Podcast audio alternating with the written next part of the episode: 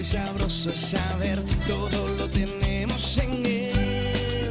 Somos cristianos, por eso nos gozamos. Jesús hizo el milagro, nos dio su salvación. Somos cristianos, no nos avergonzamos, alegres hoy cantamos, qué bueno es el Señor. Papá Dios nos regaló. El título completo es este. Soy cristiano.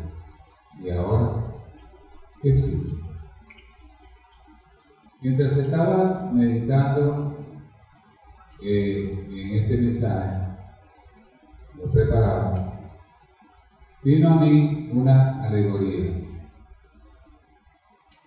de manera casi de una parábola, y en ella entra en escena un policía. Pero el policía, antes de, de serlo, era en realidad un malandro. Voy a utilizar esta palabra que no va con mi estilo, porque en las predicaciones soy un predicador que gusta de guardar siempre lo más que pueda el decoro en mi mensaje. Pero hay palabras ásperas que a veces son necesarias utilizar en el, en el mensaje. Ya nos dejó ejemplo también el Señor en su palabra, cuando usando por el Espíritu Santo a Pedro, Pedro utilizó una palabra áspera para dar a entender los que volvían a atrás. Entonces Pedro dijo que a los tales les ha acontecido lo del verdadero proverbio. El perro vuelve al vómito y la puerca lavada a revolcarse en el chiquero, vuelve al lodo. Y son palabras fuertes que a veces están en las escrituras, pero que son necesarias. Porque lo que el Espíritu Santo busca es enseñar, impactar todo nuestro ser, nuestra mente y nuestro corazón para que entendamos las cosas. Entonces, en medio de aquella eh, alegoría que estaba llegando a mí, en ella aparece un personaje que es un malandro. Él ha sido toda la vida eso, desde niño, desde, desde muy temprano en su juventud, él ha sido un malandro. Pero de repente, en dicha alegoría, el escenario cambia completamente y ahora esta persona está en un departamento de policía. Sorprendentemente, él optó por el cargo, uno de los cargos, una de las vacantes, y fue aceptado como policía. Eh, no ha empezado todavía, está a punto, pero el día de su juramentación, lo juramentaron en todo, y le hicieron prometer lo que a todo policía, antes de eh, posesionarse de, de su cargo y empezar funciones, le hicieron prometer que él respetaría las leyes y las haría respetar. Entonces le entregaron un uniforme, le entregaron un casco, una gorra, unas insignias, unas esposas, una chapa con su número de oficial y sus botas. Le entregaron un ejemplar de las leyes de la República y se fue para su casa. Le dijeron que en 24 horas comienza su servicio como policía. Cuando el hombre estaba en su casa, se comenzó a poner el, uniforme, se vistió como tal, se puso sus botas, su uniforme completo, su gorra, su chaleco, en fin. Y como estaba en un espejo de cuerpo completo, se quedó mirándose en el espejo, la imagen de él en el espejo. Y se dijo, porque estaba solo, se dijo a sí mismo lo siguiente,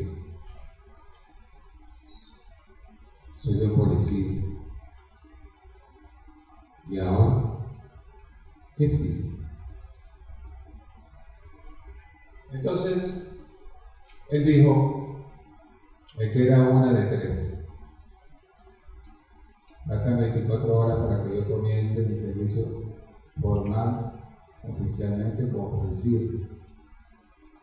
Pero yo soy un malandro. Toda la vida lo he sido. Me queda una de tres. Digo, voy a hacer en realidad, voy a poner todo mi esfuerzo, le voy a poner corazón a esto y voy a ser un policía, voy a ser un policía honesto.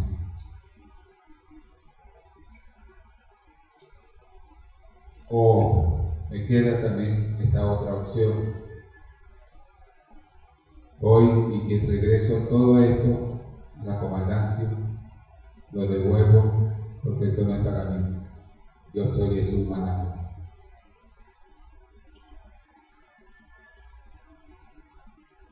Pero entonces pensó, y me queda una tercera opción. Voy a ser un policía más.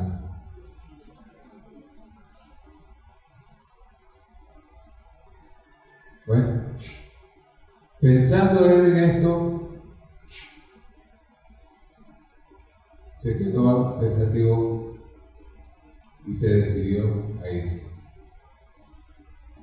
a cumplir, a presentarse en la oficialidad, en la policía. Esta analogía la incluyo dentro de este mensaje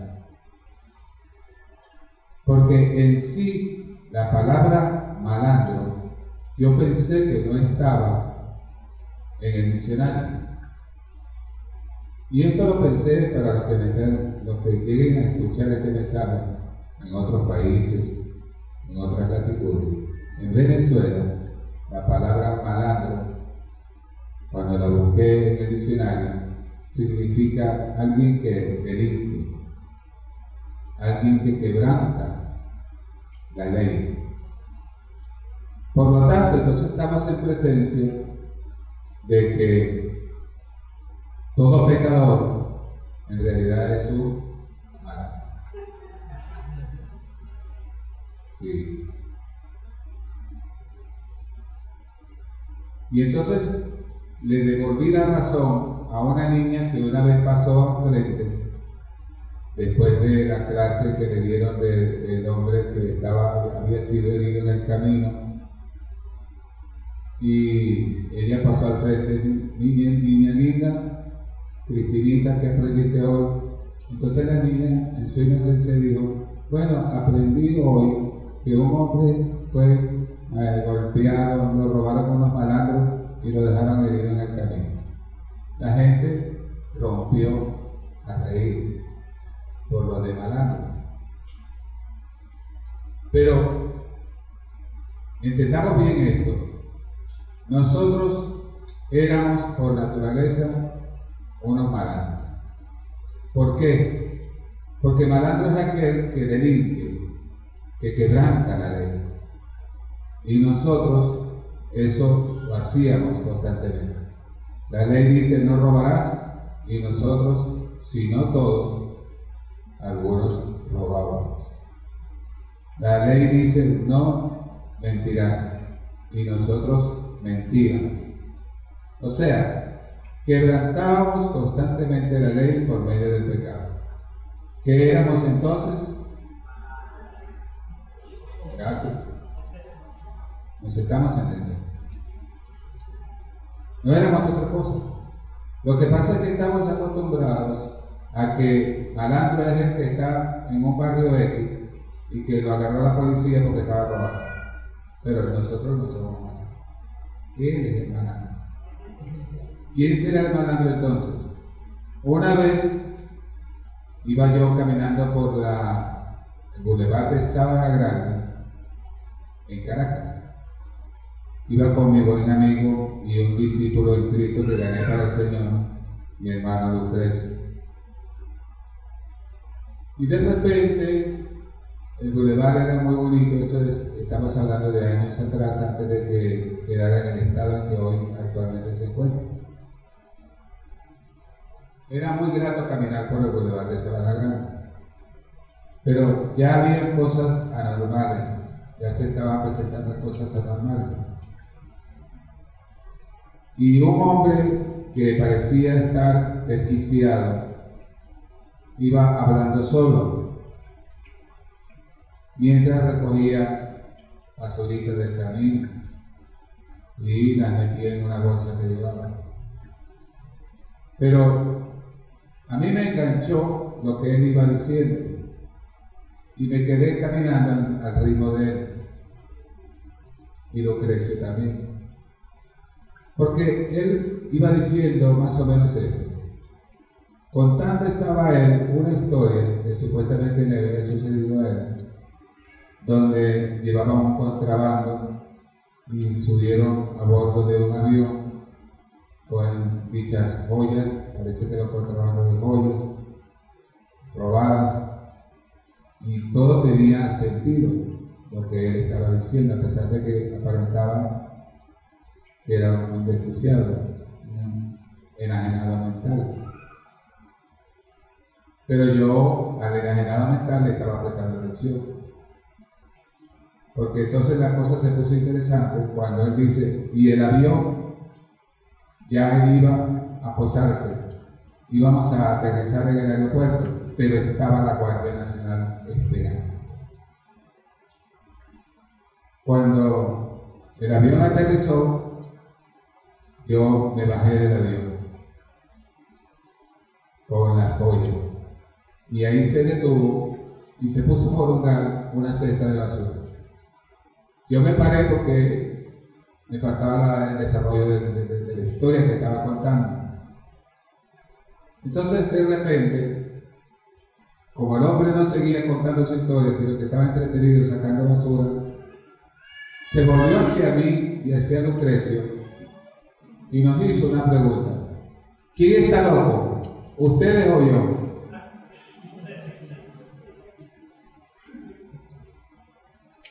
Todo apenado, rauda, rauda, y veramente nos alejamos así. Entonces, ¿quién es el malandro? ¿El que delinque violentando la ley de Dios? ¿O el que lo atrapan en un barrio, vive en un barrio robando? Solamente él es el malandro. Todos los hombres han pecado, todos somos, nos hemos conducido como tal como malandros que hemos delinquido y que por la sola y exclusiva gracia del Señor hoy hemos dejado de ser malandros. Aleluya, alabado sea el Cristo de la luz. Entonces, cuando él se estaba viendo en el espejo, cambié a la imagen de un hombre y un siervo de Dios al cual Dios le dice, tú eras ese policía, pero mira que te he quitado las vestiduras viles y te he vestido de ropa de gana.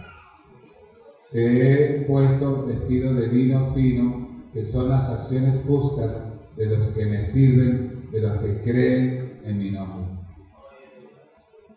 De tal manera que hemos sido colocados cuando menos lo pensamos, imprevistamente, fuimos salvados por el Señor y se nos dio vestiduras nuevas.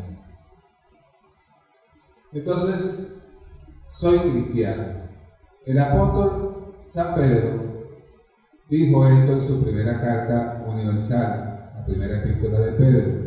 Dijo, nadie padezca como malandro. Es decir, Pedro dice, nadie padezca por ser homicida, ni ser ladrón, ni ser un malhechor, ni entremeterse en lo ajeno, es decir, metiche. Sino que si alguno padece como cristiano, no se avergüence, sino que glorifique a Dios por ello. Aparece allí la palabra cristiano. Un cristiano, entonces entendemos que es alguien que sigue a un maestro, un discípulo que sigue a un maestro. En nuestro caso, seguimos las pisadas de Jesús, seguimos sus enseñanzas, le creemos a Él, vivimos por Él y para Él. Él es el maestro. Entonces somos discípulos de Él. De tal manera que en Él está toda nuestra confianza, en Él está todo nuestro apoyo y está todo el porvenir que tenemos por delante. Denle un aplauso, por favor, que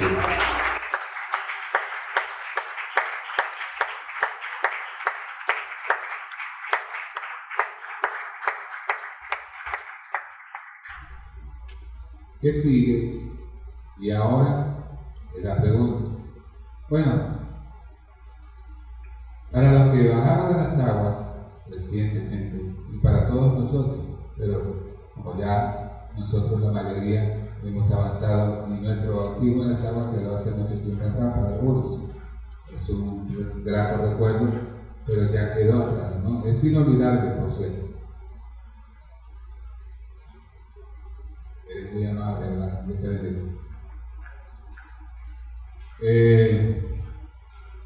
Pero de todas maneras, para nosotros sigue siendo útil recordar estas cosas y las voy a hablar con confianza porque sé que ustedes lo van a disfrutar. Y ahora, bueno, el Espíritu Santo ha venido a nuestro corazón para quedarse en él. ¿Cuántos lo alaban? Y el Espíritu Santo nos ha bautizado. Eh, al bautizarnos ha hecho que nosotros hayamos quedado, número uno, sellados por Él, como propiedad de Dios. Eso es bueno. O sea, hemos cambiado de bando. Ahora somos de los santos del Señor.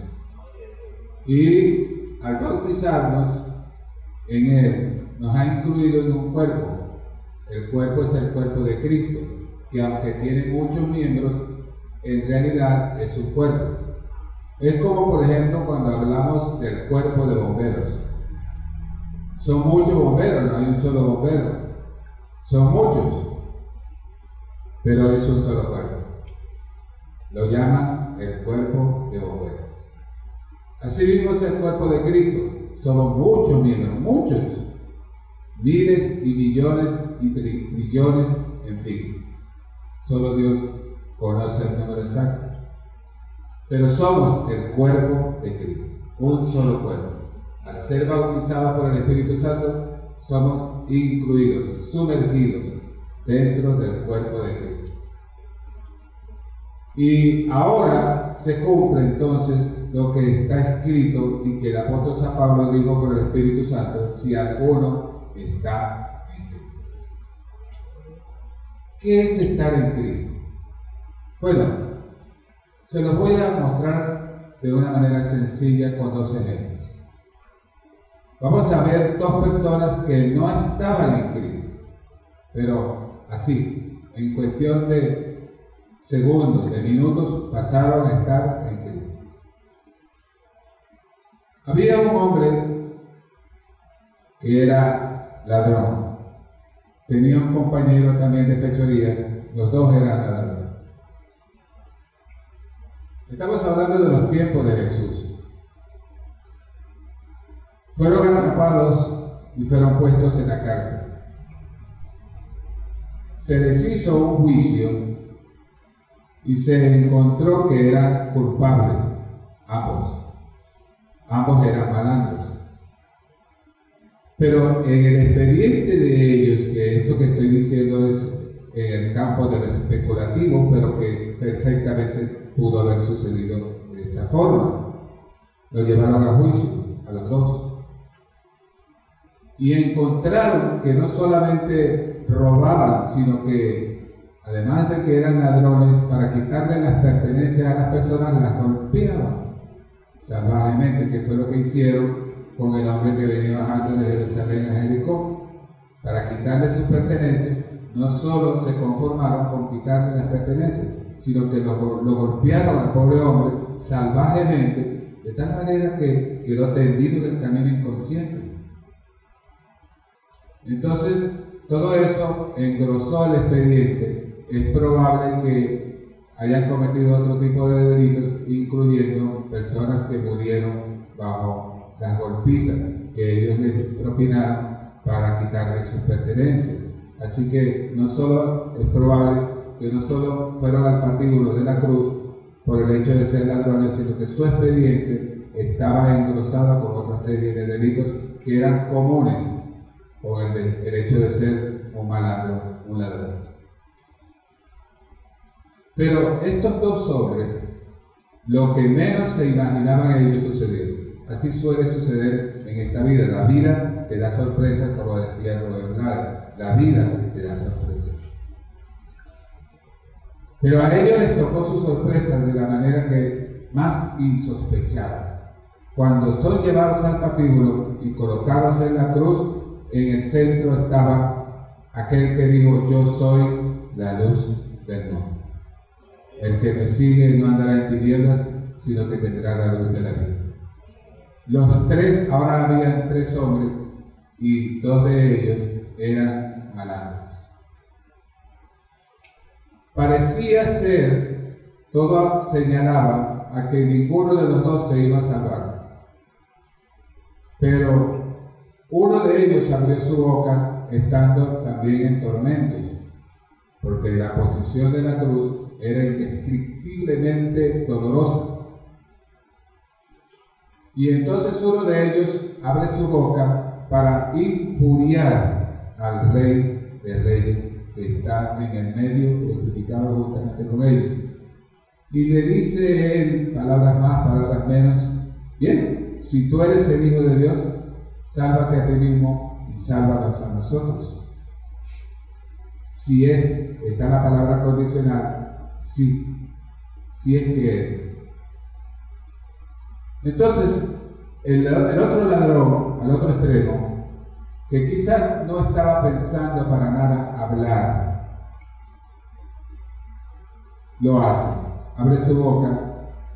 Número uno, para increpar a su colega de fechoría y decirle, tú no tienes temor, tú no ves que este hombre, nosotros estamos aquí porque nos merecemos esto, pero ese hombre es justo, ningún mal ha hecho.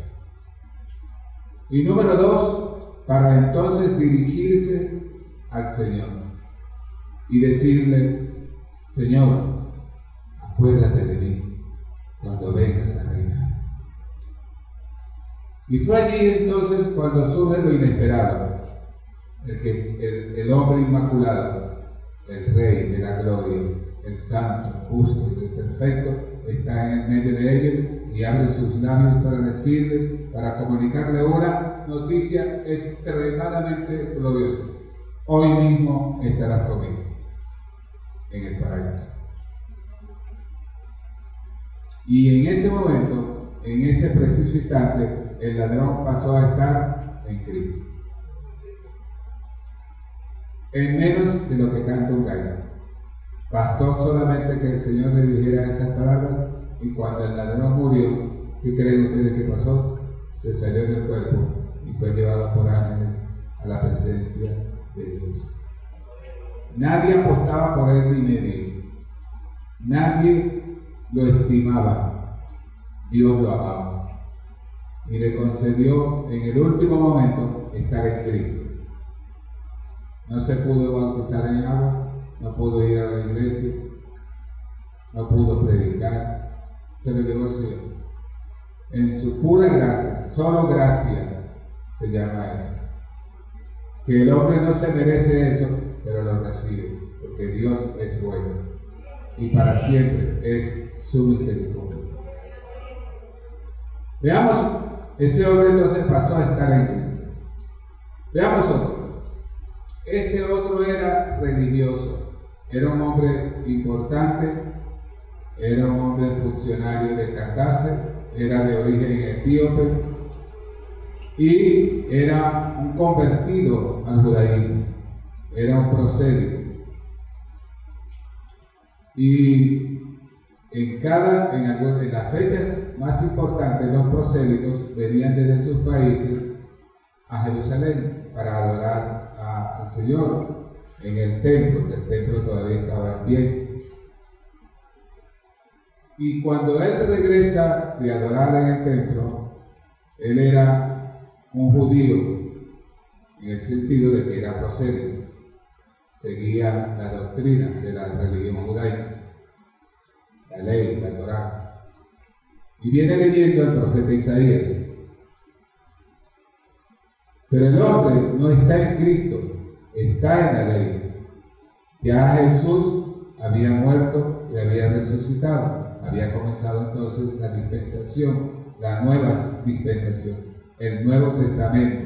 Ahora la salvación no era por los sacrificios de animales en el templo, Ahora Cristo es el Salvador.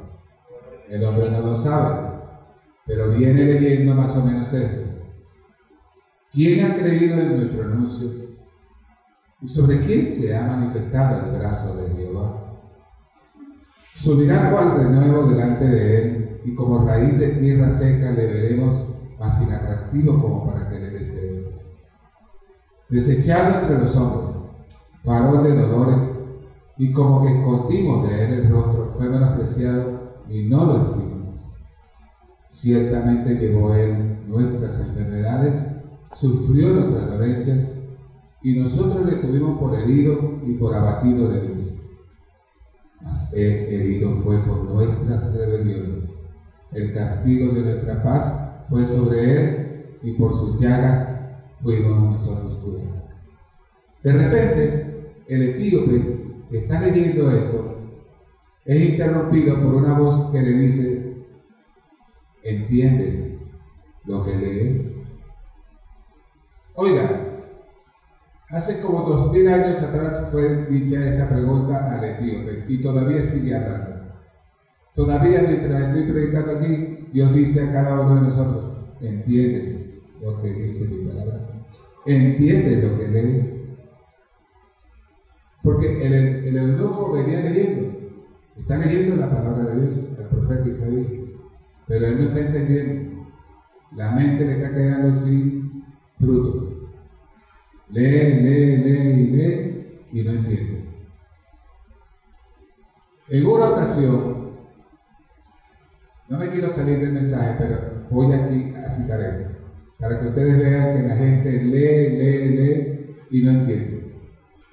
Yo pastoreé entre tantas personas, tuve el privilegio, el honor que significa, la honra que significa pastorear. Ser ejemplo para nuestros hermanos, ser un guía, sobre todo por el ejemplo, ejemplo de mansedumbre, de respeto, de cordialidad, de trato cordial, en fin. Pero él se cambió de congregación Entonces pasó algún tiempo y me lo encontré en una actividad en una iglesia. Y al verlo me alegré. Él no pareció alegrarse como yo. Extendí mis brazos y le dije, dame un abrazo, hermano querido. Pero él se quedó con sus brazos hacia abajo, impávido. Yo insistí, abrázame hermano, tú no eres libre. Me dijo, no, yo no soy libre, yo soy pentecostal. Que alguien me explique. Si se dieron cuenta, él no, ha podido, no había podido entender, yo espero que a estas alturas, mientras hablo de esto, Dios bendiga a mi hermano querido, que haya entendido que la salvación no es denominacional, como dijo muy bien nuestra amada pastora. La salvación es la gracia concedida por Dios al hombre para perdonarle. Y luego comienzas a perseverar, Y si estás en una iglesia tal y tal y tal y tal y tal, esos son tus hermanos en Cristo Jesús. Y eres libre porque conocerás la verdad y la verdad te hará libre. Pero él ha leído eso y no lo ha entendido. ¿Y a cuántos cristianos no les estará pasando lo mismo? Que leen y no entienden. Entonces Felipe, que fue llevado por el Señor hasta donde iba el carro que conducía, que conducía, que llevaba al etíope, es interrumpido por Felipe, que era un hombre lleno del Espíritu Santo, de gracia, de fe y de poder. Y el eunuco le riposta diciéndole, ¿cómo entenderé si no hay quien me lo explique? Y lo invita a subirse al carro y a montarse y que le vaya explicando en el camino. Qué glorioso es eso. Entonces Felipe le empezó a hablar y es fácil deducir que le empezó a hablar, Señor, ahora estamos en la dispensación de la gracia. Ahora el favor de Dios se ha manifestado a través de, quien Juan el Bautista dijo en Orán, He aquí el Cordero de Dios que quita el pecado. Este es el Cordero de Dios. Y le comenzó a hablar de Jesús. ¿Quién sabe cuánto tiempo duró el carruaje rodando por el camino, desplazándose, hasta que llegaron a un río? Había agua. El eunuco hace una pregunta a Felipe. Aquí hay agua. ¿Qué impide que yo sea bautizado? Bueno, Felipe le dijo, si crees, bien puede. Y él respondió, creo que Jesús es así. Bajaron los dos de las aguas del carruaje, Felipe lo bautizó y después el Espíritu Santo arrebató a Felipe y se le Pero ¿sabe cómo se fue el eunuco para su casa? A ver si alguien recuerda. Ah, gracias, ese. Diga conmigo, gozoso. Porque el gozo del Señor mi fortaleza es. Aleluya. Entonces, esos dos, esos dos hombres pasaron a estar Cristo. Ya fueron, fueron bautizados por el Espíritu Santo, incluidos dentro del cuerpo de Cristo. ¿Qué sigue entonces? Soy cristiano y ahora, ¿qué sigue? Después de saber y de recordar que estamos en Cristo, y que Él nos ha sellado y que su Espíritu Santo nos ha bautizado y nos ha incluido dentro del cuerpo de Cristo, es necesario saber que Él ha comenzado en nosotros desde aquel día que nos llamó, ha comenzado la buena obra. ¡Wow! Gloria a Dios que vive para siempre. Es necesario que Él haga día a día su buena obra. La Biblia le llama la buena obra. Y es una buena obra porque es grande, ¿saben? Lidiar con los seres humanos. Hay tres cosas que me enseñó alguien y no se me ha olvidado. Me dijo, tres cosas son difíciles en la vida. A ver, ¿cuál? Me dijo, número uno, cargar agua.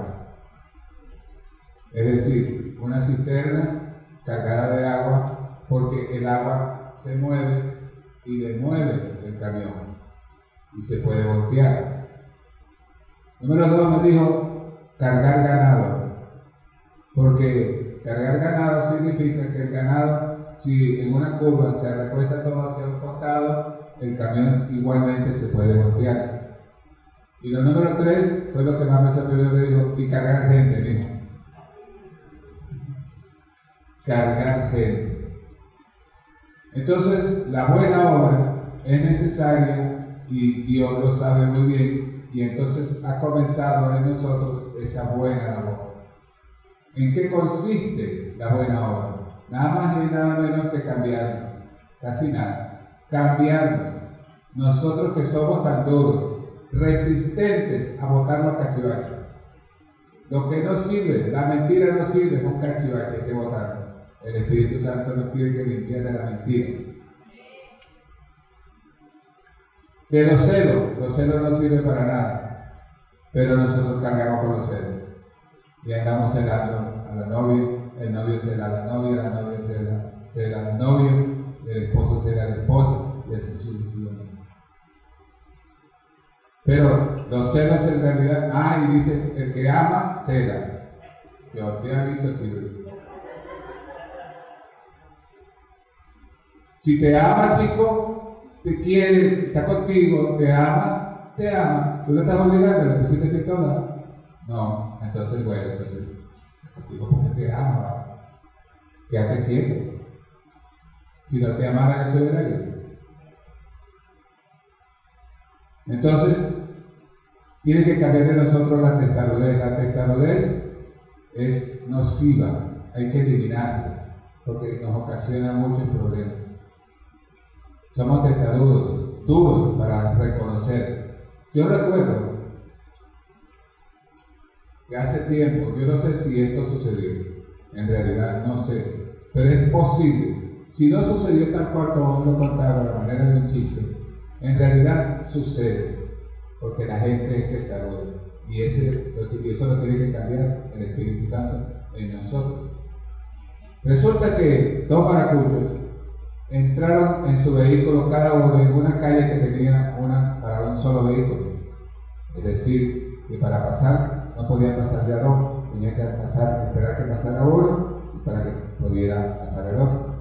Pero los dos se metieron a la vez y quedaron los dos vehículos frente a frente.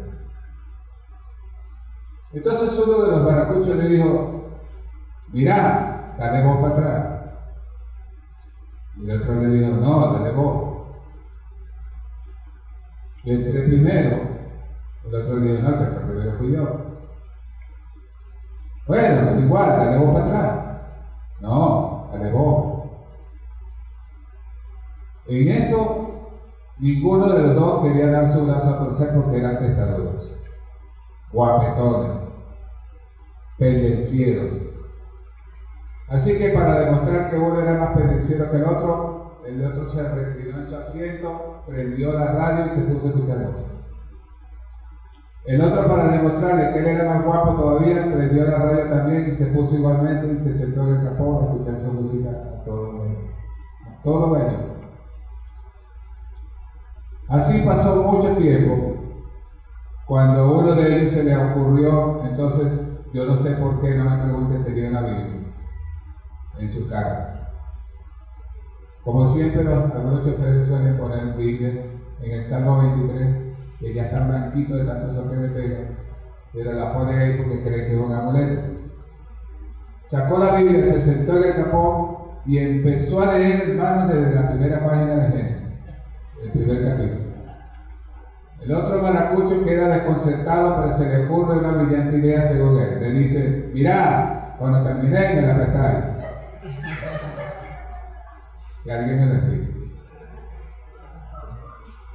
O sea, aquí vamos a pasar a la Aquí vamos a pasar a la pero yo no me muevo. Tú eres el que te vas a mover. Eso es las personas testarudas. Y esto es un chiste hoy, pero eso ha sucedido en la vida real. Porque en Maracaibo, en el Zulia, se destruyeron dos familias, la familia Melián o la familia Centruz, se fueron matando uno, uno, uno, uno, por la testarudez, el rencor, porque eso lo tiene que arrancar el Señor también de nuestro ser. Es decir, que la buena obra consiste en que el Espíritu Santo día por día va cambiando nuestra forma de ser. Es algo que no se ve rápido, así, pero es un proceso. Día a día, semana por semana, mes por mes, pero el Espíritu no cesa en su empeño. Se ha propuesto que si alguno está en Cristo, nueva criatura. Y lo va a hacer por eso el apóstol San Pablo le escribe a los filipenses y les dice que comenzó en ustedes la buena obra, la perfección. O sea, no se va a detener. Algunas veces sucede esto, que el cambio no se observa aparentemente, como en, otros sí se ve. Hay personas cristianas que se convierten al Señor y cesa en ellos muchas cosas que eran oprobiosas, inconvenientes, y el Espíritu Santo ha tratado con esas personas y han cambiado y han logrado progresos muy significativos. Pero otras parecen quedarse atrás. Ni lo uno ni lo otro, sino todo lo contrario. Dios está trabajando en ambos. Lo que pasa es, les diré, que así como las estrellas son innumerables, pero cada una de las estrellas es diferente de la una, la una de la otra en gloria. Ninguna estrella es igual, sino que cada estrella es diferente y Dios conoce cada una de ellas y las llama por su nombre. De igual manera, ningún ser humano es igual el uno al otro. Cada ser humano es único. No hay dos jefes, hay uno solo. No hay dos Nermín, hay una sola. No hay dos pastoras Nelly, hay una sola. No hay dos Julio Barreto, hay uno solo. Perdonen que no los voy a nombrar a todos. Pero sí puedo decir, hay una sola Coromoto, hay una sola María, hay un solo José Luis, hay un solo Luis Padrino. Y le está agarrando el gustillo y quiere que los mande también a ustedes. Pero cada ser humano es único. Dios nos creó únicos, no nos creó por serie. Lo más que puede pasar es que una persona se parezca físicamente a otra, a veces mucho. A mí me han confundido más de una vez, no sé por qué, yo no sabía que tenía tantos nombres aquí en Madrid. Me encontraba con Betania en la Plaza Rómulo Gallegos porque nos compramos unos pancitos y unos bananos. Y nos pusimos a comernos ahí sentados en un banquito de la Plaza Rómulo Gallegos. Y de repente noté, de hecho, que había unas personas de la alcaldía haciendo mantenimiento. Pero uno de ellos se acercó y me dijo, ¿usted es hermano de Wilfredo Ordaz? Que alguien me lo explique.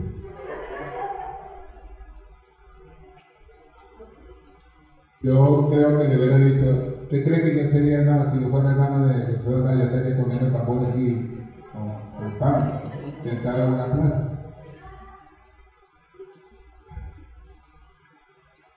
Bueno, le dije lo siguiente, le, quise dejar con la duda, porque bromeando le dije, mire, no te voy a decir si soy o no soy, porque si soy, estoy viendo cómo ustedes se están comportando, cómo están trabajando, yo voy de chismeo.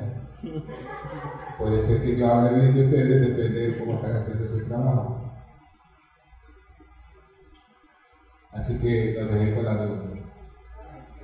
Pero estaba después de la cascada y se le acercó un señor y una señora muy amablemente y me dijo, me dijeron, usted es el profesor Marrán. Bueno, yo lo soy, pero tengo el gusto de conocerlos. Los traté amablemente. Y para culminar, porque son varias anécdotas donde me confunden con personas, pero para culminar me, encontraba sentado frente al Banco Bicentenario en la Avenida Bicentenario. Mi esposa Betania, que Dios me la bendiga, estaba haciendo una compra y yo quedé afuera esperando, sentadito frente al Banco Bicentenario, no porque iba a sacar dinero, no tengo dinero ahí, ni en ningún banco. Bueno, uno todo.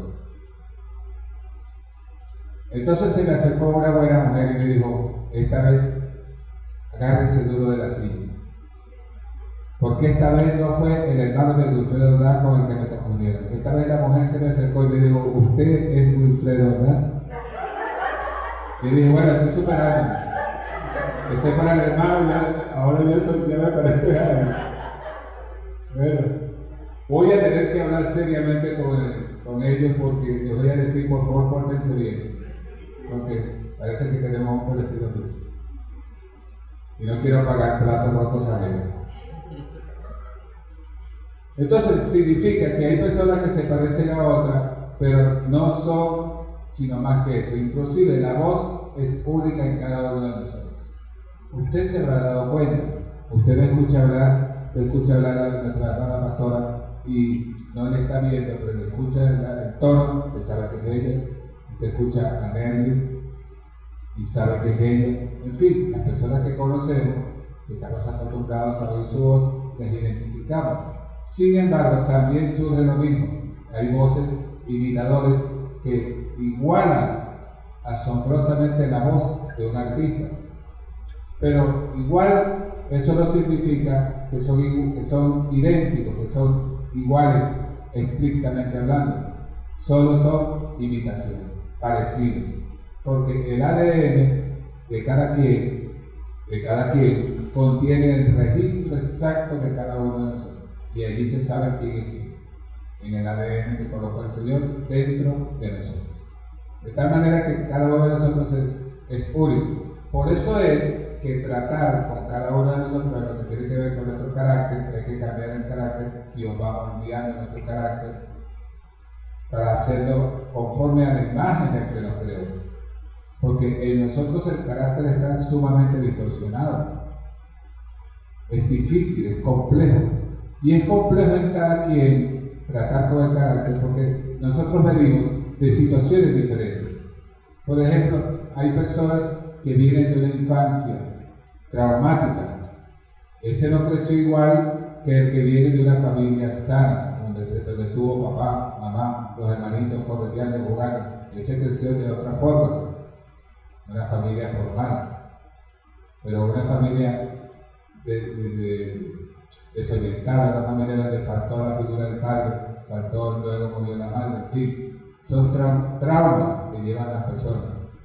Y con esos traumas llegamos al Evangelio y nos sentamos y comenzamos a participar en una iglesia, pero cada quien lleva sus propias huellas, lleva sus propias marcas, sus propios sufrimientos, sus propios rencores, porque se crean rencores y resentimientos, amarguras, y todas esas cosas son heridas que hay que irlas sanando. Y el Espíritu Santo es el que las va sanando.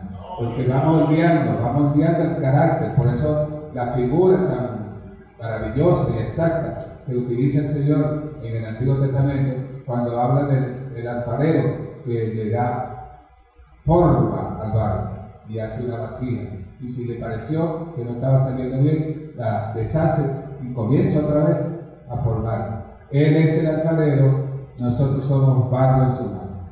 Amén.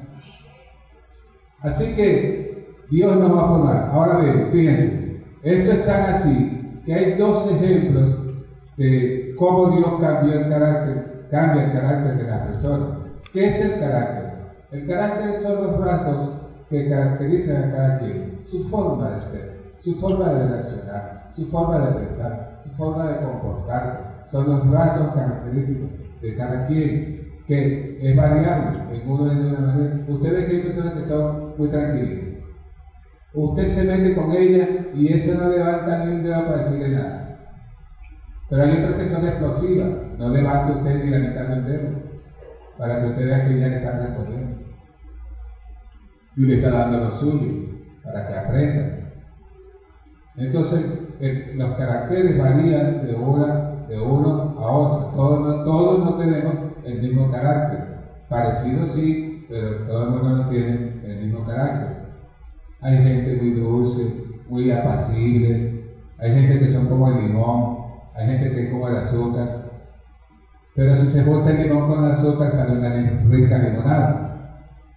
Entonces, eso quien lo trabaja Dios. Pero hay dos personas en la Escritura que nos muestran cómo el Espíritu Santo realmente cambia, transforma la vida. Hubo un hombre que se llamó Juan, el apóstol San Juan. Un día vino muy enojado, muy molesto con los de Samaria, porque los de Samaria no quisieron permitir el paso del Señor Jesús por su territorio. Esto porque ustedes saben que las escrituras dicen que judíos y samaritanos no se tratan entre sí, tenían una rencilla de generaciones. Entonces, Jacobo y Juan, si mal no recuerdo, el hermano de Juan, vino y vinieron los dos muy molestos y le hacen una petición al Señor, ¿quieres que hagamos que, fíjense la petición, están sentados, ¿verdad? Agárrense. Quieren que, quieres que hagamos que descienda fuego del cielo y los consuma. Oye, bonita la oración, bonita la petición, ¿no? Que los consuma. Y la respuesta del Señor fue esta. Ustedes no saben, de qué espíritu son. ¿Cuántas veces nosotros no hemos reaccionado de una manera desmedida? Y el, el, Espíritu Santo tiene que ir tratando con nosotros para decirnos, no es esa la forma, no es esa la manera. A veces damos nuestro brazo a torcer y consentimos con el Espíritu Santo en que Él tiene razón, no es la manera. Pero somos reincidentes, es decir, somos testarudos, somos tercos y luchamos y no dejamos que avance. Por eso es que en unos se demora más la obra, la buena obra, y en otros avanza más. En aquel que se rinde, aquel que es pobre en espíritu, aquel que se humilla, ese alcanzará misericordia y avanzará más. Es así de sencillo. Entonces vemos a Juan después que Dios lo ha procesado escribiendo en su libro, el que no ama no ha conocido a Dios porque Dios es amor. Ahora, usted ve a otro hombre muy conocido, el apóstol Pablo. ¿Quién era el apóstol Pablo? El perfil psicológico del apóstol Pablo es tremendo, porque el perfil psicológico del apóstol Pablo, ¿qué nos dice? Que era un hombre violento, era un hombre agresivo, era un hombre tenaz, era un hombre de decisión, valiente, pero agresivo. Y todo eso Dios tenía que encauzarlo. Pero luego cuando usted ve que Pablo ya es un hombre, siervo de Dios, y que está transitando en este glorioso camino, usted nota que el perfil de la personalidad del apóstol San Pablo ha cambiado radicalmente. ¿Por qué? Bueno, solamente por ver cómo se dirigía él a los hermanos. Vean, vean cómo se dirigía. Le dice a la, a la, iglesia que se encuentra en Roma en estos términos. Escuchen los términos y a ver si me entienden. Les ruego, amados, por las misericordias de Dios, que presenten sus cuerpos en sacrificio vivo, santo, agradable a Dios, que es el culto que a Dios le agrada. ¿Cómo comienza él, el apóstol, esas palabras? Diciéndoles ruego. Es decir, que el apóstol San Pablo se transparenta, se muestra que era un hombre de refinado trato. Es bastante probable que él no haya sido así. Quien lo convirtió en una nueva persona fue el Señor. También utiliza el término para decirle a los discípulos, te encarezco delante de Dios. ¿Qué es la palabra te encarezco? Bueno, te encarezco hoy en día es como decir por favor. Te pido, pero te pido humildemente, es decir, te pido que prediques a tiempo y fuera de tiempo. Es decir, que por la forma como él escribía sus cartas, las dictaba, con las palabras que él utilizaba, se muestra que era un hombre de un trato cordial, de un trato amable, de un trato respetuoso. Entonces, todas estas cosas las tiene que hacer el Espíritu Santo y las hará, porque el Señor dice en su palabra, precisamente a través del apóstol Pablo, el que comenzó en ustedes la buena obra, la perfeccionará hasta el día de Cristo. Es lo mismo que creía el salmista. El salmista dijo, el Señor cumplirá su propósito en mí. Es decir, tú vas a cambiar, yo voy a seguir cambiando, porque el que comenzó en nosotros esta buena obra, la va a concluir cuando lo creen. No te desesperes, no te angusties. Dios va a completar su obra en ti. Antes de que Cristo venga o antes cuando te llame a su presencia, si fuere, tú te vas y Él ha completado su obra en ti, porque Él es fiel y Él es verdadero. ¿Qué sigue entonces? ¿Para qué está haciendo Dios estas cosas? Porque vamos a reinar con Él. Apocalipsis capítulo 5, verso 10, ¿qué dice? Dice, Él nos hizo reyes y sacerdotes y reinaremos con Él sobre la tierra. Cuando dice reinaremos con Él sobre la tierra, ¿a qué se está refiriendo? ¿Es metafórico? ¿Es simbólico? No, es literal. Porque el Señor va a establecer su reino milenial sobre la tierra después de la gran tribulación. En un próximo tema voy a, voy a referirme a este tema profético.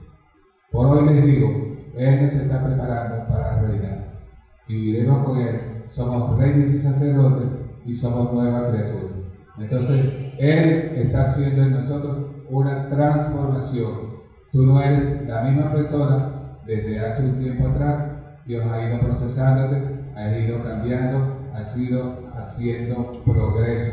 Y eso va a seguir así por la fidelidad del Señor. Que el Señor les bendiga. Les invito a estar por favor sobre sus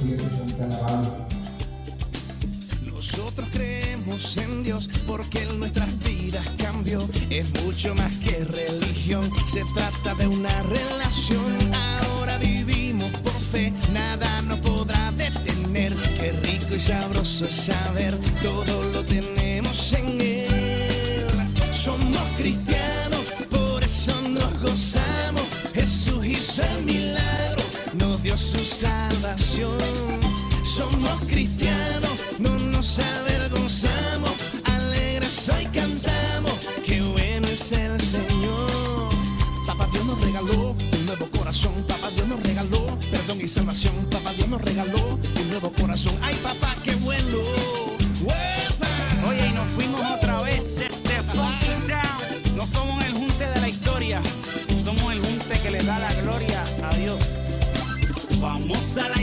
aprender de su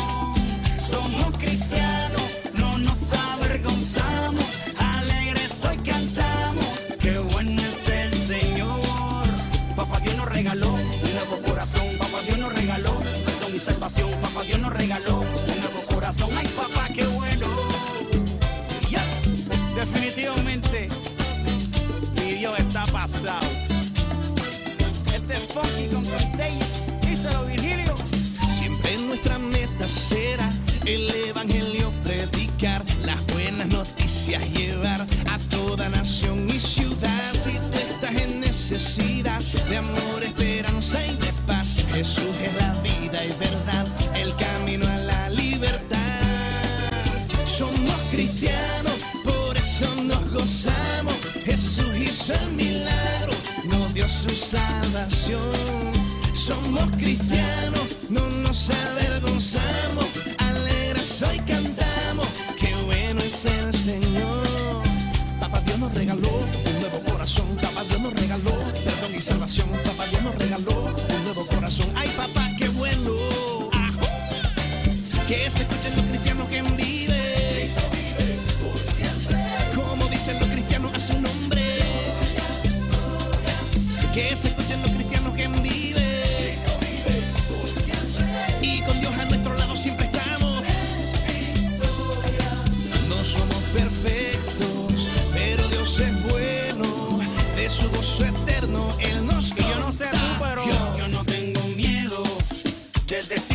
Pues yo soy lo que soy y yo no tengo miedo.